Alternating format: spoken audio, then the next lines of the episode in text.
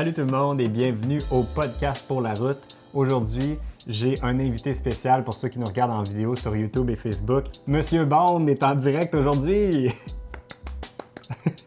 non, mais euh, j'ai Val, mais là, aujourd'hui, Val, en fait, euh, je pense qu'on peut la considérer comme étant plus une invitée. On pourrait dire qu'elle est une, une régulière dans le podcast pour la route, parce que là, je l'ai convaincue. Puis surtout aujourd'hui, il a fallu que j'y torde le bras un peu parce que notre sujet est négatif.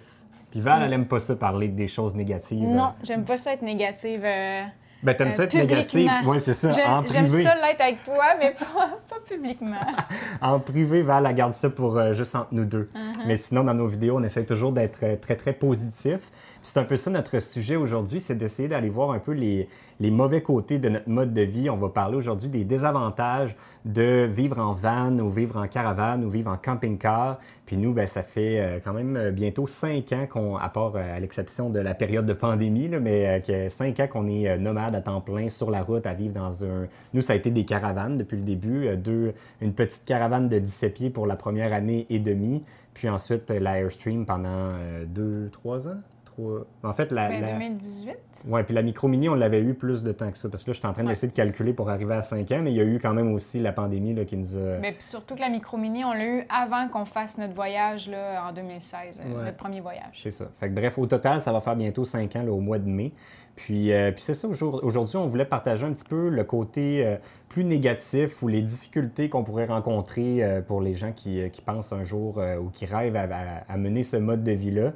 Vous avez vu dans toutes nos vidéos un paquet de vidéos excitantes de, voyages, d'aventures, mais il n'y a, pas- a pas juste ça non plus dans ce mode de vie-là. Il y a des côtés un petit peu plus plates, puis je pense que c'est important aussi que vous sachiez un peu à quoi vous attendre si un jour vous voulez faire ça, parce que c'est pas que des beaux paysages puis que des belles aventures. Il y a des petits côtés plus difficiles aussi, euh, puis des, des changements à faire dans notre vie, des sacrifices pour arriver à mener cette vie-là. Fait qu'en premier, je voulais qu'on jase un petit peu du concept de liberté. Toi, tu penses-tu qu'on est vraiment libre dans ce mode de vie-là? Ben moi, je dis que si on compare avec notre ancienne vie, je trouve vraiment qu'on est libre. On a une très belle liberté. Quand quand on parle de notre ancienne vie, on a été pendant quasiment une dizaine d'années sédentaires dans une maison qu'on qu'on avait achetée. en fait, on a eu deux maisons. Ben oui, c'est ça. Depuis qu'on a 18 ans, on a eu notre, on a eu une maison dans le fond, puis on en a eu deux depuis le temps. Donc, euh, On a quand même eu le temps d'expérimenter en masse le mode de vie sédentaire pour savoir de quoi on parle quand, quand- quand on compare les deux. Puis assurément, je pense que le mode de vie nomade, même si on n'est pas libre à 100% parce qu'on a des limitations, que ce soit financières, que ce soit euh, par des règlements avec les gouvernements qui nous limitent à un certain nombre de mois qu'on peut passer dans un pays ou dans, dans une région ou qu'il faut revenir pour, chez nous pour les assurances. Fait que, bref, il y a un paquet de limitations. Fait que non, on n'est pas libre à 100% On n'est pas vraiment des, des- vrais hippies bohèmes euh, que, ah, tu sais, en dehors du système. On est quand même, on gagne des revenus, on paye de l'impôt, on est un petit peu comme tout le monde, mais je pense que c'est ce qui se rapproche. C'est un équilibre entre les deux, entre la vie sédentaire et la vie nomade. Puis c'est quand même plus proche de la liberté que, que ce qu'on pourrait jamais être, là, on pourrait dire. Ou sinon, ben là, ça serait de devenir vraiment bohème, puis là, de plus travailler, puis d'être vraiment euh, des itinérants. mais je pense pas qu'en 2021, au Québec du moins, c'est possible. Ben, c'est possible pour euh, des itinérants, mais on n'aurait pas les moyens de payer euh, nos voyages, puis euh, nos aventures, etc. Fait que bref, pour nous, c'est pas vraiment une option. Puis c'est pas quelque chose qui nous intéresse non plus. Comment on a découvert ce mode de vie-là, puis qu'est-ce qui nous a fait tomber amoureux avec la vie nomade? Tu te souviens-tu? Mais tu me poses une colle? Ben non, je m'en souviens pas. Euh, moi, je m'en souviens, euh, c'est euh, c'est Gone with the Winds, qui sont des YouTubers qui font un petit peu Ah. comme nous, qu'on avait découvert sur, euh, sur mais YouTube. je me souviens de eux, mais je pensais pas qu'à ce moment-là, on se disait, nous aussi, on devient nomade. Ben, en fait, au départ, on s'était dit, on fait un premier voyage d'un an sur la route, puis on, on teste, mais on pensait pas devenir nomade à temps plein pour à très long terme. On pensait juste le faire pour un long voyage. Mais je pense qu'après ça, c'est venu graduellement, Mm. en voyageant, qu'on a eu vraiment la piqûre de continuer puis de, de poursuivre là-dedans. Mais c'est un peu ça qui nous a fait... comme euh, euh, un, un moustique qui te pique, puis que tu as la maladie quelques mois plus tard. Je pense que le voyage a fait la, la même chose pour nous, parce que après notre premier voyage, on a habité la maison. euh, euh, après genre un à deux mois qu'on a repris la maison, c'est là qu'on a ressenti l'effet. Ouais, le besoin d'aventure puis de, de nouveautés dans notre vie. Fait que c'est c'est vraiment ça qui nous a vraiment fait tomber en amour vraiment avec le mode de vie, mais ce qui nous l'a fait découvrir, c'est Gone with the Winds. Mm. Je serais curieux de savoir s'il y en a parmi vous dans les commentaires, écrivez-nous ça. Est-ce qu'il y en a parmi vous que c'est nous qui vous a fait découvrir le mode de vie nomade? Écrivez-nous ça dans les commentaires. Je serais curieux de savoir. Ben ouais. si on a été euh, l'inspiration Ben oui, de, c'est de- une bonne question parce que même moi, je me souvenais pas, puis c'est comme nos racines de l'histoire prêt pour la route, je pense. Ça n'a jamais été non plus notre objectif avec nos vidéos de vraiment vous inciter à devenir nomade et à faire la même chose que nous, mais c'était plus de vous partager tous ces, ces beaux moments-là parce qu'on se disait, on dirait qu'on vit ça tout seul, puis on dirait que ça méritait d'être présenté à d'autres pour que, Ben oui. que d'autres peut-être qui auraient l'envie de le faire le fassent aussi. Bref, écrivez-nous ça dans les commentaires si c'est votre, votre cas. Euh, pourquoi on aime ça? Puis est-ce qu'on se voit redevenir sédentaire à moyen et long terme? Honnêtement, moi, j'ai de la misère à me à m'imaginer d'être à nouveau sédentaire dans une maison fixe, que le, le dé- le décor est toujours le même, euh, tu vas toujours à la même épicerie. Euh, les activités, une fois que tu les as faites, ben ça se limite à ça, tu sais. Euh, Ben, Je pense même là, depuis la- le début de la pandémie, on a quand même changé de décor puis de maison. Puis je pense que juste ça, j'aime pareil mieux ça que d'être sédentaire dans ma maison toujours à, à vivre à la même place tout le temps. On dirait que Mais- la, la nouveauté, c'est Ouais. qu'elle soit petite ou à long terme, là, mais tant qu'il y a toujours du nouveau dans la vie puis des nouveaux projets, on dirait que ça nous garde. Mais euh, moi, je pense qu'on est rendu à penser comme ça aujourd'hui parce que on l'a déjà vécu. On a, on a eu une partie de notre vie qu'on l'a été sédentaire, puis on l'a vécu à fond parce qu'on savait pas qu'être nomade à ce moment-là c'était possible. Alors nos, nos deux maisons, on les a achetées, on les a rénovées, on les a habitées, on a fait le party, on a invité des, euh, la famille pour des soupers. On, a, on a tout exploité, les, tous les, les raccoins de, les avantages d'être sédentaire, sédentaire. ouais. ouais. Mais, euh, mais est-ce que, est que tu penses qu'à moyen long terme, ou, ou qu'est-ce qui pourrait nous faire changer de, de mode de vie, tu penses, dans le futur? Ben moi, c'est clair, net et précis. Si on redevient sédentaire, la raison pure et simple, ça serait parce qu'il y aurait un enfant euh, dans les pattes. Mais je dis dans les pattes. tu vois ça vraiment positivement. Il est dans les pattes. Mais non, mais attendez, là, c'est c'est les gens qui sont parents autour de nous là, qui, qui me fait voir ça négativement. Là. Fait que changez vos, euh, votre fusil d'épaule, c'est tout C'est ça? drôle, hein, parce que quand on parle avec des... Parce que nous, on n'a pas d'enfants, pour ceux qui ne, qui ne le savent pas, mais tout le monde autour de nous qui en ont nous disent tous que c'est la plus belle chose au monde, mais à chaque fois qu'ils le décrivent, c'est comme si c'était un cauchemar. Fait que là, on se demande, c'est quoi qui est le fun, finalement?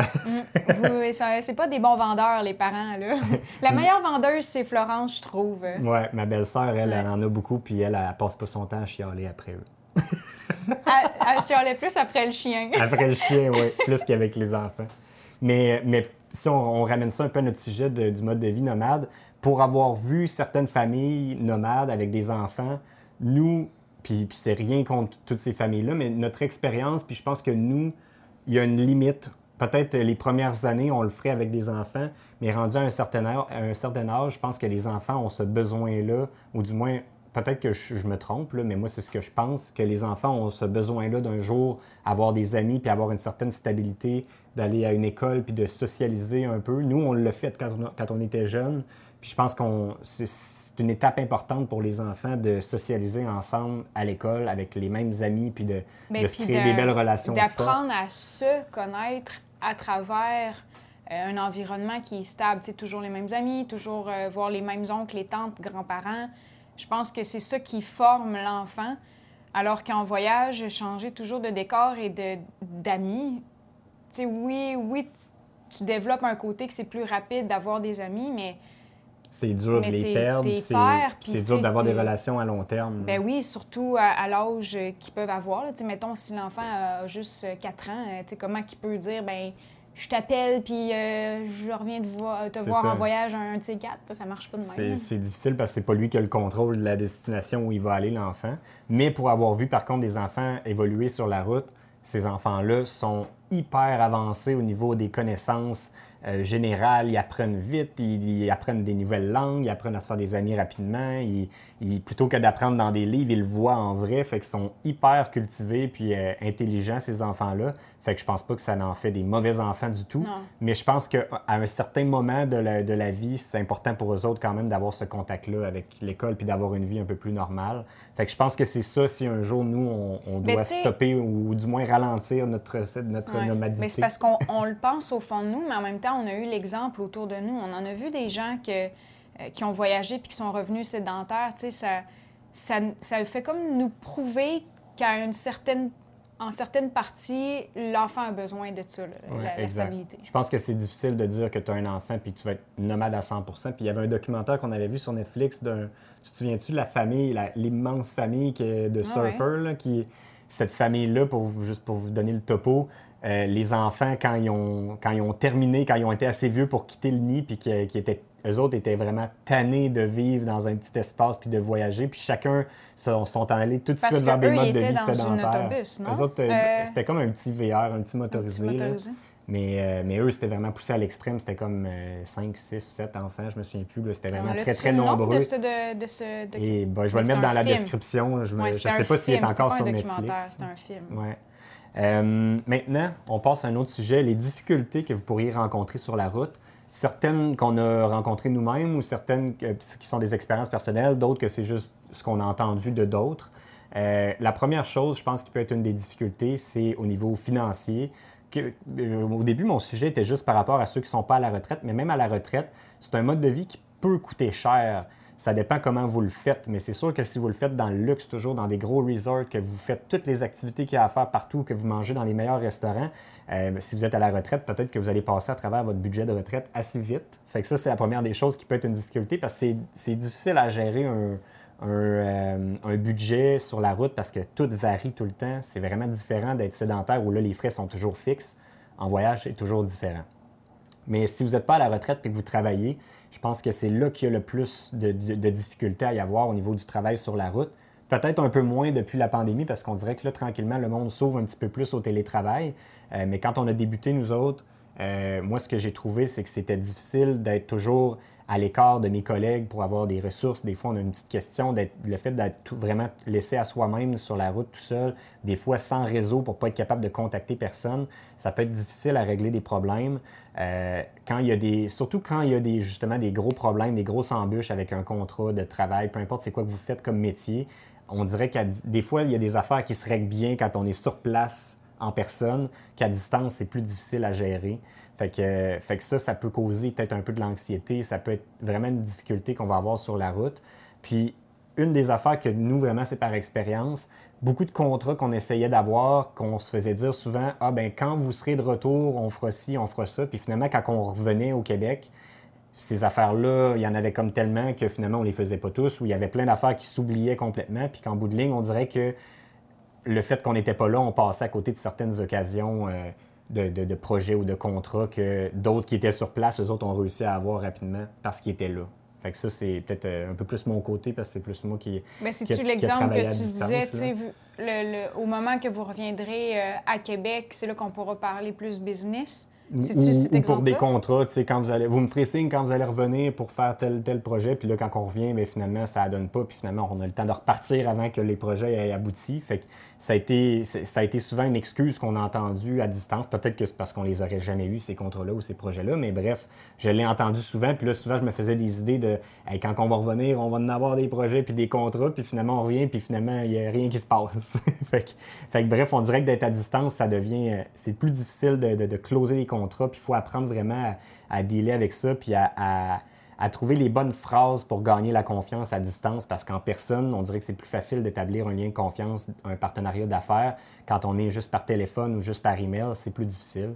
Fait que bref, ça, c'est assurément une difficulté pour ceux qui travaillent sur la route que vous risquez possiblement de, de rencontrer. Ensuite, je t'intègre un peu plus dans le prochain. Ben oui, en mais couple, j'écoute, je suis là puis j'écoute. en couple, il y en a beaucoup qui disent que c'est une grosse difficulté. Il y en a beaucoup qui pensaient, nous autres, qu'on n'allait pas toffer, qu'on allait se séparer après très peu de temps. Fait que toi, qu'est-ce que tu en penses? Quelles sont les difficultés en couple d'être sur la route à temps plein avec son partenaire? Euh, ben moi, je pense que les difficultés sont que... hum, C'est parce qu'il y en a, mais je sais pas par quoi commencer. Alex, c'est toi qui... Ben, je pense que déjà, bon juste le fait d'être dans un très petit espace, puis ça, il y en a encore plus. Mhm. On- Il y en a qui pensaient qu'on n'allait pas durer dès le premier départ qu'on a fait il y a, il y a cinq- presque cinq ans de cela. Puis là, il y en a beaucoup qui pensent qu'avec notre nouveau VR qui est beaucoup plus petit, notre petit euh, Lucky Basecamp qui va être vraiment Mais quasiment c'est la vas-y, vas-y dans l'ordre. On a commencé avec une micro mini de de 17, 17 pieds. Et là, on est parti pendant un an de temps. Donc, c'est pour ça. Même on a vécu dedans un an et demi même. Oui, un an et demi. Et euh, c'est pour ça que les gens ils ont fait des paris à savoir combien de temps qu'on allait toffer ensemble. Euh, après ça, on est passé d'une Airstream à 27 pieds. Ouais, un Airstream 27 pieds qui était presque, presque le double de dimension, où là, on avait vraiment plus nos espaces. Mais, je, mais en tout cas, on- ça, c'est l'historique de nous autres. Puis là, on, on coupe Là, à là, vraiment on rapetisse. plus petit. Euh, mais, je, mais je pense pas tant que l'espace en tant que tel intérieur a jamais été un problème. Tu sais, il y a des petites, petites frictions de, mettons, des fois, on a besoin de chacun de notre espace, puis il faut comme il faut, faut faire des compromis, ça c'est clair, là, ça c'est la première des choses. Mais il faut aussi savoir laisser l'espace à l'autre, puis il faut aussi comprendre la situation de l'autre, que des fois, il n'y a, juste pas d'espace pour se tasser, l'autre personne. Ou, tu sais, des fois, on rentre ensemble dans, la, dans, le, dans le VR, puis on est les deux en même temps, puis il n'y a pas beaucoup d'espace. Fait qu'il faut apprendre à laisser le temps à l'autre de, de se déshabiller si c'est le temps que ça prend pour se tasser, pour qu'après nous, on puisse le faire. Fait Fait que tu es en train de nous dire que toi, tu es un petit gars pas patient. ben, moi, c'est une des choses appris que j'ai à, à appris. devenir patient. Oui, parce que tu n'as pas le choix des fois. Tu sais, on est. Puis aussi, on, est on a chacun besoin des fois de notre espace pour notre- nos moments, pour certaines choses. Puis il faut apprendre aussi à faire le compromis de dire bon, ben Val, elle est, est couchée, je vais essayer de ne pas faire de bruit de mon côté parce que c'est pas comme si je pouvais aller dans une autre pièce dans la maison, faire tout le bruit que je veux. On est, on est dans le même petit espace tout le temps. Fait que c'est beaucoup de compromis. Puis je pense que la communication, c'est clairement La clé. la clé dans tout ça, parce qu'il faut le dire quand, quand on a besoin de notre moment, si tu le dis pas à l'autre, l'autre le sait pas, puis là, ben, ça peut créer des frictions, puis ça, c'est clair. Puis je pense que le mot-clé que je m'étais noté, c'est que ça amplifie tout. Ça amplifie la personnalité, ça amplifie les chicanes si vous en avez beaucoup, ça amplifie votre besoin d'être seul si vous en avez besoin d'habitude, puis vous êtes déjà séparés tout le temps. Quand vous êtes ensemble, ben, vous allez peut-être avoir encore plus besoin. Fait que si vous êtes un couple qui aime être ensemble tout le temps, ça va juste amplifier, puis vous allez encore plus aimer être ensemble. Fait que je pense que pour nous autres, ça n'a jamais été un problème d'être proche, puis ça n'a pas été tant que ça un gros test. On s'est adapté vraiment rapidement. Mais euh, je pense pas que c'est pour tout le monde. Puis je, sais pas, à quel- il n'y a pas vraiment de façon de le savoir avant de partir tant que ça. Je pense que c'est de le tester pour le savoir, puis une fois sur la route, on s'adapte. Qu'est-ce que tu en penses? Mhm. Ben, t'as pas mal dit tout, là. Tu veux-tu te séparer de moi, là, maintenant? Ben là, je... il me semble que j'irais m'acheter une moto puis je partirais là, là, à moins 17. Mais il y a aussi ce volet-là au niveau des activités, parce qu'on a chacun nos activités qu'on aime faire. Puis euh, des fois, il faut, faut prendre le temps de, de- de- d'en, profiter chacun de notre côté aussi. Si on, si on a une activité, qu'on a, si quelqu'un aime faire de la course, ben gênez-vous pas pour aller le faire, ça va être votre moment, puis l'autre peut faire son activité qu'il aime entre-temps, puis on n'est pas obligé d'être 100% du temps ensemble. Mais non, surtout qu'en voyage, euh, il y a mille et une options. Là. On n'est pas, euh, on n'est pas du tout attaché, à moins que tu es dans un secteur où ce que tu Il n'y a rien peu- d'autre à faire, mettons. Ouais, là. mettons. Euh, prochain sujet, au niveau du véhicule. Ça, c'est, ça, c'est vraiment par expérience parce que ça, on l'a vécu. Tout est toujours brisé. Ça, il faut garder ça en tête. Un véhicule euh, qui est une, maison en même temps, ça brasse sur la route. Il y a toujours quelque, que, que vous payez, peu importe le prix, que vous ayez un VR à 1 million, un VR à, à 2000 pièces, vous allez avoir quelque chose qui va briser sur la route en, en tout temps, puis il va toujours avoir quelque chose de brisé. Il sera, c'est vraiment difficile d'avoir un véhicule en parfait état où tout est fonctionnel. Puis on l'a vécu nous-mêmes, on a eu des, des VR qui étaient flambant neufs, usagés, puis il y a quand même puis des très hautes gammes ou moyennes gammes, puis il y a toujours eu quelque chose qui était brisé. Puis moi, surtout, ça a été une difficulté pour moi de vivre avec ça parce que moi, je suis du genre où j'aime que tout est fonctionnel à 100 Quand j'étais sédentaire dans ma maison, tout était parfait. Mon, ma voiture était toujours en état parfait. Puis aussitôt qu'il y avait quelque chose de brisé, on le réparait instantanément. Sur la route, c'est pas toujours possible. Des fois, il n'y a pas de place pour faire réparer nos trucs. Des fois, on peut pas se faire livrer les pièces. Des fois, on va vivre des mois avec quelque chose qui ne fonctionnera pas. Je pense à notre première roulotte, notre chauffe-eau qui marchait une fois sur deux. On en a pris des douches frettes à cause de ça. on s'est habitué, puis on n'a pas le choix de vivre avec. Sur la Airstream, on avait une lumière dans une armoire qui ne voulait pas fermer parce que le sensor était brisé, puis il n'y avait pas de concessionnaire pour le réparer. On a été euh, quatre mois à avoir une lumière ouverte dans notre, dans notre rangement. Fait que bref, il y a toujours quelque chose de brisé, puis je pense que ça, c'est juste mentalement, il faut s'y faire, il faut s'y habituer que c'est pas plus grave, puis il faut pas gâcher notre journée parce qu'il y a quelque chose qui marche pas, puis on le réparera quand on pourra. Bien, c'est sûr que tu apprends. Tu sais, au début, c'est frustrant dans nos, premiers, dans nos premières années et expériences avec les VR. tu tu avais de la frustration parce que justement, tu n'étais pas pas le pouvoir de changer les choses immédiatement, tu sais. Puis tu te dis Mais aujourd'hui, euh, ça a changé. tu sais, tu achètes un produit neuf à 20, 100, à 20 à 20 000 ou à 30 000 ou à 100 000 puis là, tu te dis, j'ai payé ce prix-là, ça devrait pas briser, mais ça n'a pas rapport avec le prix que vous payez. Non. Ça a le rapport avec le fait que vous le brassez sur des routes pleines de Ouais. poules. Qui... C'est comme si vous prenez votre maison et vous faites plein de tremblements de terre. Il y a des fils qui vont se débrancher, il y a des tablettes qui vont tomber, il y a, il y a des vis qui vont se dévisser. Mhm. Ça, peu importe le prix que vous allez payer, ça va arriver. C'est clair. C'est qu'il faut juste s'y faire, puis il faut s'habituer à ouvrir la porte de notre VR, puis croiser les doigts qu'il n'y a rien de brisé à chaque fois qu'on prend la route. Les, euh, les arnaques, les vols, les scams en voyage. On n'est pas, on pas, je, m'étais mis une note, on n'est pas chez nous, mais en réalité, même à la maison, ça nous est, en fait, même je pense, nous, ça nous est arrivé plus souvent de se faire voler dans notre maison avant ou euh, sur notre terrain que sur la route euh, dans, notre, dans nos VR.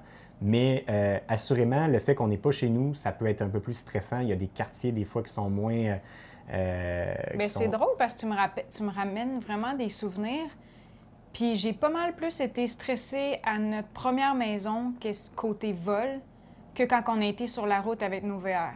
Oui, ben, on a eu l'expérience du vrai, voleur là, qui avait cogné, on a eu l'expérience du voleur qui a volé toutes les pièces de Le- notre scooter. On a eu après ça à notre autre maison à Beauport, quelqu'un qui avait ouvert ma voiture, il avait tout ramassé ce qu'il y avait dedans. Mm. On s'est fait voler vraiment souvent à la maison, mais sur la route, on n'a jamais eu de vol, mais on a eu des arnaques par contre.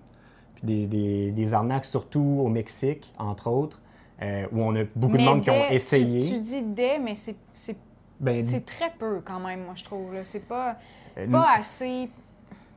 ben, c'est arrivé souvent qu'ils ont essayé par contre. Ben oui. Mais c'est qu'il faut être clair, aux aguets. que- Puis je pense que c'est ça, c'est la, la difficulté que moi j'ai eu de la misère. Puis je pense que à chaque fois qu'on retourne au Mexique, je suis de mieux en mieux préparé pour les prochaines fois. Mais il faut le voir. euh, Tu sais, aux États-Unis, il y en a des arnaques, il y en a des voleurs, il y en a des, des criminels. Ben oui, il y ça en a au Canada. soit il y en a au Mexique. à Québec. euh, Ce Ben oui. la seule chose qu'on retrouve un peu plus au Mexique, c'est les petites arnaques pour des petites affaires. C'est pas tant pour des. tu sais, Ils vont pas nécessairement voler tout votre stock, tout votre, votre VR au complet, mais c'est tout le temps la petite affaire de- d'essayer de vous envoyer à un endroit. Même, des fois, c'est même pas une arnaque, c'est juste une façon de vous vendre un produit que vous n'aviez pas besoin, Ouais. de vous envoyer vers un, un parking que vous allez payer, que vous n'auriez pas eu besoin de payer. Mais ça, c'est notre meilleur exemple. hein. C'est justement euh, au Mexique qu'on est allé. On voulait aller voir euh, les, les momies, justement. Puis, euh, à chaque fois qu'on passait par la même route, parce que c'était pas la première fois qu'on passait par cette route-là, euh, sur le bord de la route, il y avait tout le temps des Mexicains avec des pamphlets et ils nous faisaient signe à chaque fois qu'ils nous voyaient. pour, ben, ils nous faisaient signe, même ils nous obligeaient à arrêter. là. Puis là, on se, on se disait, Ouais, voyons, qu'est-ce qu'est-ce qu'ils veulent, tu sais, puis on n'en a pas besoin de leur pamphlet, alors on leur disait merci, tu sais, non merci. Mais finalement, on a comme compris que, euh, premièrement, pourquoi ils nous envoyaient la main? Bien, c'est parce que nous, euh, on n'a pas de plaque en avant du véhicule. Les Mexicains, eux, ils ont tous une plaque en avant. Donc, déjà là, ils sont capables de dire que, OK, eux, c'est des touristes, on veut les aider, mettez-vous là, on va vous donner une map. Puis cette map-là va vous diriger au stationnement, que là, vous allez pouvoir payer un, autobus peut-être pour vous rendre au Mommy parce que le chemin il est assez compliqué pour s'y rendre. Mais ça, tu le sais pas quand c'est ta première fois, mais on l'a on l'a découvert justement que c'est c'est pas pour mal faire, c'est juste qu'ils veulent vraiment nous aider. Ils veulent, ils veulent, Ils veulent nous aider, ils mais en veulent même se nous- nourrir. C'est c'est ça, ça. l'affaire. Ils veulent nous aider, mais en même temps, ils voulaient dans ce cas-ci nous vendre euh, le- le- le- probablement le parking puis l'autobus pour nous amener, alors que ça revenait moins cher de juste aller stationner direct là. Puis là, ben nous, ça devient juste mêlant puis stressant parce que là, on est sur la route, on sait pas c'est où qu'il faut qu'on aille, on suit notre GPS qui nous dit pas de suivre le, le chemin du gars. Fait que là, c'est- ça devient juste des, des épreuves un peu stressantes. Je pense que justement, à chaque fois qu'on va y retourner dans un pays comme ça, ou avec l'expérience, on laisse faire le stress, puis on se dit, garde, je, vais- prendre la décision, puis je vais vivre avec ma décision. Soit je vais suivre l'indication du gars, soit je vais suivre le GPS, un ou l'autre. Je prends la décision, puis au pire, ça coûtera euh, 10$ piastres de plus, puis ça sera ça. Mais je pense qu'il faut comme. Le but, bref, de ce sujet-là, c'est de vous dire juste de, de, de garder le, moral léger, puis de ne pas vous stresser pour des petites affaires comme ça. Puis, tu sais, ça nous est arrivé une fois de se faire voler. euh, un- euh, au réservoir d'essence là, en remplissant notre réservoir, puis on a payé en double une fois. Mais il faut voir ça globalement. Le Mexique, c'est un pays incroyable avec un paquet de belles choses à voir. Euh, il y a plein de choses de la vie qui coûtent moins cher, la bouffe, l'alcool, il y a plein de, les campings sont moins chers, les hôtels sont moins chers, fait qu'il y a plein de choses qui sont moins chères, fait profitons de, de tout ça, puis prenons une moyenne en général, que même si on s'est fait arnaquer ici et là pour un 100 ici, un 20 là, grosso modo, ça va avoir quand même coûté pas mal moins cher qu'un voyage dans un pays comme les États-Unis ou le Canada, puis l'expérience va avoir été incroyable, mais il faut pas s'arrêter à ces petites choses-là parce que ça fait partie de la culture du pays, puis c'est comme ça, malheureusement. Après ça, Vivre des épreuves à distance.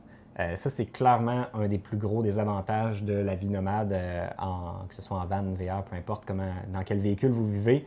Quand il arrive un décès dans la famille, euh, ou que ce soit négatif ou positif, là, une naissance aussi, que ça peut être positif. Nous, ça nous est arrivé de manquer les deux. On a manqué des, décès, des funérailles, on a manqué des, des accouchements. Puis c'est difficile, c'est plate. On a l'impression qu'on on, on est comme absent de ces moments importants-là pour nos familles. Puis, je sais pas pour toi ben, comment tu le... Ben oui, on, trouve ça triste de ne pas être là à ces moments-là parce que c'est des moments marqueurs, c'est des moments importants dans les vies de nos familles, tu sais. Puis on, veut être là, on veut se souvenir, on veut se dire, on était là, puis c'était beau ce qu'on a vécu, ou bien c'était triste, mais au moins on était en famille. Tu sais, oui, euh, on se dit tout ça, mais en même temps, quand on revient de notre voyage, puis qu'on fait rien un simple souper, mettons, avec ta sœur, ben pour nous, il compte. Il compte. Mm. C'est pas juste un petit souper de semaine normale. Non, non, il est, important. On, même si on a manqué l'enfance du petit, ben au moins aujourd'hui, on est assis avec, puis on rit, on, on, joue. On en profite au moment présent. Oui, exact. Fait que je pense que c'est ça que ça nous apporte. Oui, on manque des gros moments marqueurs, mais au moins, nous, ça nous a appris à apprécier le moment qu'on a, le moment présent, parce qu'on est souvent en voyage, puis ça nous manque. Exact.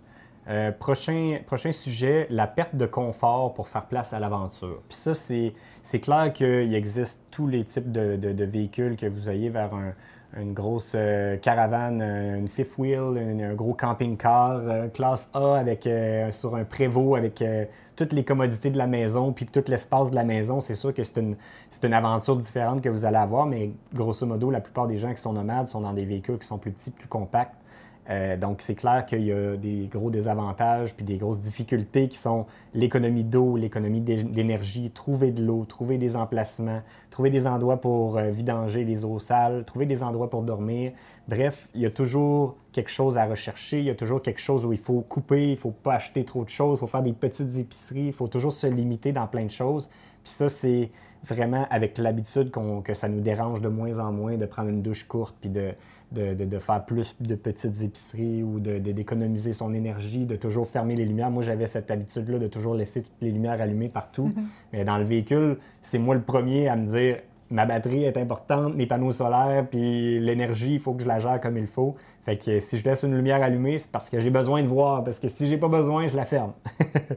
Mais c'est drôle parce que, tu sais, ça a l'air d'être une complication. Euh, d'avoir à penser à toutes ces choses-là. Mais moi, je le vois vraiment différemment. Je le vois comme un défi. C'est un nouveau mode de vie à laquelle on s'adapte, puis que, que je trouve que finalement, on y a pris goût. Puis c'est justement ça qui différencie du mode de vie sédentaire et nomade, c'est que c'est pas du tout la même chose. Ah, puis c'est vraiment, on s'y fait facilement. Puis tu sais, ben, tu dis même que c'est comme un défi. Ça, ça, me fait penser à, mettons, la douche. Là. On dirait que c'est comme un défi de genre, sais, quand on était avec Alex et MJ, puis que j'ai ah Alex ah! parce que lui prenait beaucoup d'eau dans sa douche. Non, mais, non, mais attends, tu sais, quand, que, quand tu vas prendre ta douche, ben tu allumes le robinet, puis tu attends que l'eau devienne chaude. Alors, dans ce temps-là, tu enlèves tes vêtements, tu prépares ton shampoing, ton savon, ta serviette, puis là, après ça, tu fais comme Ah, OK, elle est bonne. Mais nous, ça, tu peux pas. Non. mais, mais, fait que là, toi, il faut que tu prennes le, Tu te déshabilles, tout ça, tu rentres dans la douche qui est froide, tu mets l'eau froide et tu commences déjà à te laver avec. C'est ça le défi. Mais toi, tu te laves avec, mais moi, je suis crasse parce que je, j'embarque déjà dans la douche, mais au moins, vu que c'est une, une douche téléphone, je le mets sur mes pieds. Puis au moment que je sens l'eau chaude, là, j'y vais tout le corps. Ah, Après moi ça, je ferme. Moi, je commence en fait par tout le bas du corps qui est vraiment moins frileux. Fait que moi, je fais les pieds, ben les jambes, puis je monte en même temps. Ben non, tu te ressalis après. Non, non, je parle pour, le, pour Euh, juste, juste me rincer mouiller. au début, oui. Oui, C'est ça, c'est juste que je pars l'eau, je m'arrose les pieds, puis je monte tranquillement. Puis à mesure que je monte, l'eau devrait devenir de plus en plus chaude en théorie. Puis quand j'arrive à ma tête, ben là, tout est chaud, puis tout je est prêt. comprends. Mais, mais pour revenir à mon histoire avec Alex et MJ, c'est que moi, je, moi, je pèse sur le, le- le niveau d'eau pour voir il y en a combien avant ma Ah. douche. Puis après, quand je ressors, je vais voir. Puis mon challenge, c'est d'en avoir pris le moins possible en ayant pris ma douche, puis en étant bien rincé quand même, bien sûr. Mais bref, c'est ça. Ça devient un petit peu un défi, mais c'est vraiment, pour nous, ça n'a vraiment pas été une grosse difficulté. Mais je pense que pour certains, c'est un confort qui peut être difficile à laisser aller. C'est peut-être pas pour tout le monde Non, que ça va être aussi que- facile. là. C'est pas facile. On s'ennuie. Notre première année, on s'est ennuyé de notre douche, on s'est ennuyé de notre laveuse sécheuse. Mais c'est à la longue, c'est à force de s'y faire qu'on se rend compte que finalement, c'est pas tant important la laveuse sécheuse. C'est pas grave si on passe une semaine à réutiliser le même linge. On va en avoir une laveuse sécheuse sur la route. C'est que ça nous apporte tellement des, des belles expériences que la longue douche chaude et la laveuse sécheuse, ça devient vraiment à côté. C'est plus, c'est plus un problème, c'est plus une importance. Puis après, quand on arrive à un endroit où on peut en prendre une, douche chaude, euh, longue, là, on en profite vraiment comme jamais. C'est comme la meilleure douche de notre vie. Là. Mais le pire, c'est que moi, j'apprends même pas plus longue. Je me sens même mal. Ah ben moi, moi non. Moi, Toi, non, profite, mais moi, je me Quand sens mal. Je euh, me dis, oh my God, tu sais, quand on était justement sédentaire, à quel point que on laissait l'eau toujours couler trop longtemps euh, sans, Ou tu sais, remplir notre grand bain. sans s'en rendre compte. Là, tu sais, mettons, j'a- j'avais encore, euh, désolée Joanie, je, je t'épargne pas. Euh, je me souviens qu'on avait été chez elle, puis elle laissait couler l'eau, mettons, du robinet pendant qu'elle faisait d'autres affaires. Puis là, ah, j'ai oublié l'eau du robinet, elle le ferme. Ou pareil pour la douche, pour les enfants. Les enfants sont dans la douche, tout ça. Puis là, les enfants sont sortis de la douche, sont en train d'aller s'habiller, mais l'eau de la douche coule encore. tu sais, je veux Mais dire, non, on mais ce que je veux dire, c'est que euh. On s'en rend pas compte quand on est sédentaire à quel point qu'on utilise puis qu'on surutilise, alors que être en vivre en VR, euh, quand on était dans des endroits euh, sans service, c'est là qu'on réalise que euh, ben, qu'on On est- On en est- on utilisait est- beaucoup avant. exact. Mais en tout cas, pour défendre ma sœur euh, Joanie, euh, elle a un puits artésien, donc c'est sa propre eau, puis il y en a en tabarouette Mais de l'eau. là. j'avais pas. Euh, C'était juste ce Mais oui, que ça mais, mais en même temps, nous-mêmes, tu sais, il y a juste la grosseur de notre bain qu'on avait avant dans notre maison, que ça prenait quasiment le réservoir d'eau chaude au complet pour le remplir. C'était quand même euh, tout un gaspillage d'eau, là. c'était vraiment intense. là. Probablement que cette grosseur de, de bain-là, c'est ce qu'on dépense maintenant en une semaine dans notre VR. Ça fait que ça donne une idée à peu près de, de, Mm. de, grandeur. au moins, on paye pas pour l'eau. La prochaine, Encore? la prochaine, ouais, en fait, pas nous, mais en Europe, il y a des endroits où ils payent l'eau. Ben, c'est ça, c'est pour ça que je dis ça. Euh, le prochain sujet, le signal cellulaire. Je me suis mis une note que c'est un privilège. Ça, on s'en rend vraiment pas compte dans notre vie nomade, dans notre vie sédentaire. Nous, avant, dans mes, euh, mes 26 premières années avant de prendre la route, j'avais dans la tête qu'il y avait du signal cellulaire partout sur la planète parce que moi, partout où j'allais, il y en avait toujours. Tu sais, si tu fais un voyage en avion, ben t'en as pas dans l'avion. Encore là, il y a des avions qui en ont. Puis quand tu arrives sur place, il y en a toujours dans la ville où tu es. Fait que c'est bien rare que tu à un endroit où il n'y a pas de signal. Euh, tandis que quand on est sur la route, on dirait que c'est le contraire. C'est rare qu'il y ait des endroits où il y a du signal. fait, ça, c'est vraiment. Puis c'est quelque chose, je pense, qui est plus difficile à s'adapter, d'avoir pas de signal cellulaire par rapport à économiser son eau, économiser son énergie. C'est plus difficile de ne pas avoir accès au réseau parce que pour le travail ou pour juste, on dirait que c'est rendu comme tellement normal d'avoir besoin du signal pour trouver nos destinations, nos restos, etc. On dirait qu'on retombe dans les années avant Internet qu'on n'avait pas ça, puis on dirait que c'est difficile de se remettre là-dedans. L'isolation, l'humidité, la chaleur et le froid, euh, on dirait qu'on les vit plus quand on est dans un véhicule. La plupart des VR, des, euh, des, des vannes, des caravanes ne sont pas aussi bien isolés qu'une maison. En fait, je dis la plupart, mais il n'y en a pratiquement aucun sur le marché, à l'exception peut-être d'une autre qui s'en vient bientôt. mais euh, c'est justement un des gros enjeux qu'on voulait régler parce que euh, on est toujours limité à voyager dans des destinations où la température est agréable puis est habitable facilement. Euh, puis malgré tout, reste quand même qu'on était à des endroits où il faisait euh, 38, 40 degrés avec l'humidité, puis que c'est. Moi, je viens en sueur juste à, Ben à non, mais être assis, tout- à pas bouger. On a tout vécu. Là. On a vécu, mettons comme au Mexique, des endroits secs, mais genre euh, 24 degrés, super parfait pour la roulotte. Après ça, au Mexique, on est- on s'est approché du bord de l'eau. Là, là, c'était les 40 degrés avec le facteur euh, hu- humidité. Mais il y a aussi en Alaska qu'il y avait des, mettons, des 15 degrés, mais qu'on est toujours sur le bord de l'eau. Ça, ça, ça tue. Même, euh, je me souviens là. aussi en Oregon, on était sur le bord de la plage. Tu sais, oui, il faisait, mettons, euh, 18, mais juste être le- sur le bord de la plage avec le. Il y avait comme un, un fog, là. Un... De, de l'humidité dans Ouais. l'air, là, comme du. euh, je sais pas, je sais pas le mot, là. De, de la. De la voyons, fog. Fog. je sais pas. On n'a pas le mot en quoi, français. Brouillard. Ah, bon. mais tu sais, c'est c'est pas quelque chose qu'on contrôle, mais que c'est vraiment, c'est des, c'est des, c'est la température dans la destination où ce qu'on va qui est comme ça, puis que Mais ça, faut dealer avec ça. là. ça nous affecte vraiment plus à l'intérieur comparé à dans notre maison où on a un système de chauffage, un échangeur d'air pour garder un taux d'humidité parfait puis une température toujours parfaite. Dans notre véhicule, c'est pas le cas. Fait qu'il faut s'habituer à vivre dans l'inconfort un peu, dans l'humidité ou dans la chaleur ou dans le froid. Il faut comme... C'est, c'est, Toujours c'est- être c'est en contrôle de la difficulté. Ouais. Puis c'est une des raisons justement pourquoi on change de véhicule, c'est pour s'en aller vers quelque chose qui est mieux isolé, qui va nous permettre de mieux contrôler ces éléments-là pour être plus confortable sur la route.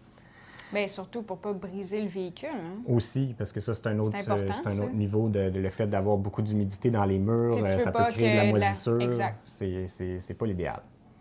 Ensuite, quelles sont les qualités ou les valeurs nécessaires pour faire ce mode de vie-là, pour, pour le faire? euh, tu sais, mettons quelqu'un, quelqu'un qui pense vouloir faire ça, c'est quoi que ça y prend de base ou qu'est-ce qu'il va dé- développer avec le temps? Première chose, moi, que j'avais noté, c'est l'ouverture d'esprit. Ah oui. Je pense que c'est vraiment une des premières choses à, à avoir. Puis je le, je le mets en lien un peu avec mon deuxième point qui était la, la capacité d'adaptation, que ce soit à la température, que ce soit à la langue, à la religion, l'environnement. Euh, je pense qu'il faut être caméléon, il faut être capable de ne pas, avoir, de pas être juste un, un touriste, euh, un touriste plate qui va juste là pour euh, prendre ses photos puis s'en aller. Il faut être capable de s'intégrer puis de, d'av- d'avoir un intérêt euh, des gens qui vivent dans cet, en- dans cet endroit-là, dans le fond. Oui, parce que je pense que dans les plus beaux moments qu'on a eus sur la route, ça a été des moments. Quand on a euh, échangé, rencontré ouais, avec des- les gens locaux. Là. des moments humains et non juste de. Parce que, tu sais, aller voir un beau paysage, oui, c'est beau, oui, c'est impressionnant, mais ça dure quelques secondes. Mais de passer un beau moment ou d'aller à un endroit qu'on n'aurait jamais pu parce qu'on a rencontré quelqu'un qui nous a amené faire une activité quelconque, ça, c'est dans les moments, les plus beaux souvenirs qu'on se rappelle après en bout de ligne, plus que juste le beau paysage. Ben, je trouve que ces moments-là, justement, quand tu t'ouvres à une personne, ça te fait, ça crée euh, graduellement une ouverture d'esprit. Fait que tout ça est, est vraiment relié ensemble. hein. Puis je pense pas que c'est pas nécessairement une qualité que vous devez avoir avant de partir. Ben oui, c'est sûr que ça prend un minimum d'ouverture, mais dans notre cas, je pense que ça s'est vraiment s'est développé. Ben, surtout moi, là. Ben, moi-même aussi. Tu sais, on était du genre, moi, Val et moi, d'avoir. On avait notre maison depuis 4 ou 5 ans, puis on connaissait même pas nos voisins. On les avait jamais parlé. Ben, ben c'est parce qu'on se disait... Ben, on était jeunes, Alexandre. Ben, on se disait qu'eux, ils allaient nous parler. Ils sont... Je sais, mais C'était tout le temps des voisins plus vieux que nous. Mais eux autres aussi n'ont jamais senti le besoin de venir nous voir non plus. Mais on dirait qu'en voyage, on, on s'est ouvert aux gens, les gens se sont ouverts à nous, puis ça a été vraiment différent la relation qu'on a avec tout le monde qu'on croise en voyage par rapport à quand on est chez nous. Fait que je pense que ça, ça se développe, mais ça vient tout seul un peu, je pense, de ce côté-là. Ben, faut que tu aies une volonté. là. Parce Ouais, que moi, je serais capable de voyager et ouais, pas parler à un chat. Oui, puis tu sais, quelqu'un qui est, qui, est- qui est homophobe ou qui déteste les autres religions ou qui, qui est vraiment fermé d'esprit, je pense que c'est peut-être pas pour vous ce mode de vie-là Ben- parce que là, vous allez vraiment voir des Mais affaires non, que vous avez jamais sûr, vues. c'est sûr que tu peux avoir une opinion différente, mais je pense que c'est à la, à la base, euh, c'est- pas nécessairement l'ouverture d'esprit. Je pense que le, le point, le, le point le- primordial, c'est plutôt le respect, Ouais. tout simplement. Tu sais, oui, peut-être que toi, tu es religieux, puis pas moi, mais j'irai pas... euh, Il faut que tu respectes l'autre dans sa Exact, culture, ça dans sa dire. religion ou dans, ses- dans sa façon d'être. Yep. Euh, la débrouillardise, ben ça c'est clair que ça vous allez le développer puis l'améliorer, mais je pense qu'il faut l'avoir déjà à la base. Il faut être quelqu'un de débrouillard qui est capable de se débrouiller pour tout, que ce soit pour trouver des façons de faire de l'argent sur la route, de réparer des trucs parce que tout va briser, comme je disais tantôt, trouver des solutions à des problèmes parce qu'il y en a toujours des problèmes à solutionner partout où on va. Euh, c'est c'est que des problèmes tout le temps qu'on a à gérer, beaucoup plus qu'à la maison. Ouais. Fait qu'il faut vraiment devenir débrouillard. Moi, je n'étais pas nécessairement le plus débrouillard à tout réparer avant, mais je l'ai développé avec le temps, mais ça prend quand même cette capacité-là de le développer. Fait que je pense que ça prend quelqu'un à la base qui a un petit peu Mais je quand pense même que de... t'es- tu le développes, veux, veux pas, parce que t'es le problème est là, puis t'es t'es la seule personne qui peut y faire quelque chose, alors ça, ça te pousse à le faire, tu sais. Alors que dans une maison, euh, la- le, le bain, il- je sais pas, il est bouché, ben c'est facile d'appeler appeler- quelqu'un, tu sais, mais en voyage, c'est toi qui... euh, Mais tu sais, il y a le côté réparer des trucs puis être manuel, mais c'est pas juste ce côté-là, mais le côté même se débrouiller pour, euh, tu sais, euh, les autres langues, apprendre une autre langue Ah, rapidement, ouais. euh, réussir à se débrouiller, même si tu parles pas un mot d'une langue, tu sais. euh, j'ai- déjà acheté une moustiquaire en espagnol, une porte moustiquaire parce que nos chiens l'avaient brisée, puis je voulais aller en acheter une autre, puis c'est- je savais aucun mot de comment, mais je me suis débrouillé pour l'avoir. Fait que bref, ça c'est, faut, faut le développer tranquillement, mais je pense que ça prend quand même une petite base. La prochaine chose, les prises de décision. En tout cas, c'est pas une qualité, mais en tout cas, c'est un point qu'il va falloir que vous sachiez d'avance. Il y en a des décisions à prendre quand on est nomade. Il y en a un paquet, que ce soit euh, juste d'aller à l'épicerie, de trouver où sont toutes les choses, puis de choisir, que, tu sais, des fois, qu'est-ce qu'on va manger, c'est difficile parce qu'il n'y a pas les mêmes choses qu'on a à la maison. Trouver où on va dormir, trouver où on va euh, trouver de l'eau. Il y a comme tellement de décisions dans une journée à prendre qu'il faut devenir bon à les prendre rapidement, puis à pas hésiter, puis à, à Ben, pas c'est perdre parce de temps. que on a ça en tête, Alexandre, parce que notre premier voyage en 2016, on se disait, hey, on a juste un an, fait que les décisions, on Oh. devait les prendre comme instantanément, quasiment même à la journée même. Mhm. Mais tu sais, c'est sûr que si tu, tu planifies ton, ton voyage d'avance, tu sais, si tu deviens pas, mettons, nomade à temps plein, puis tu, tu planifies ton un mois, bien, ça va être peut-être moins stressant. Mais je parlais pas nécessairement juste du stress, mais juste du poids d'avoir autant de décisions que ça à prendre. Il faut, il faut être capable de les prendre quand même assez rapidement, puis il faut s'habituer à, à pas niaiser sur des petites décisions, mais juste aller, aller vers la décision qui est importante, puis les autres, être capable de les laisser, puis aussi même de les séparer, les décisions. Des Mais fois, moi, il y a mettons des... comme quoi, donne-moi un exemple. Ben, mettons juste, euh, mettons aujourd'hui, là, on part, on est dans une ville qu'on connaît pas, qu'on sait pas qu'est-ce qu'il y a à faire.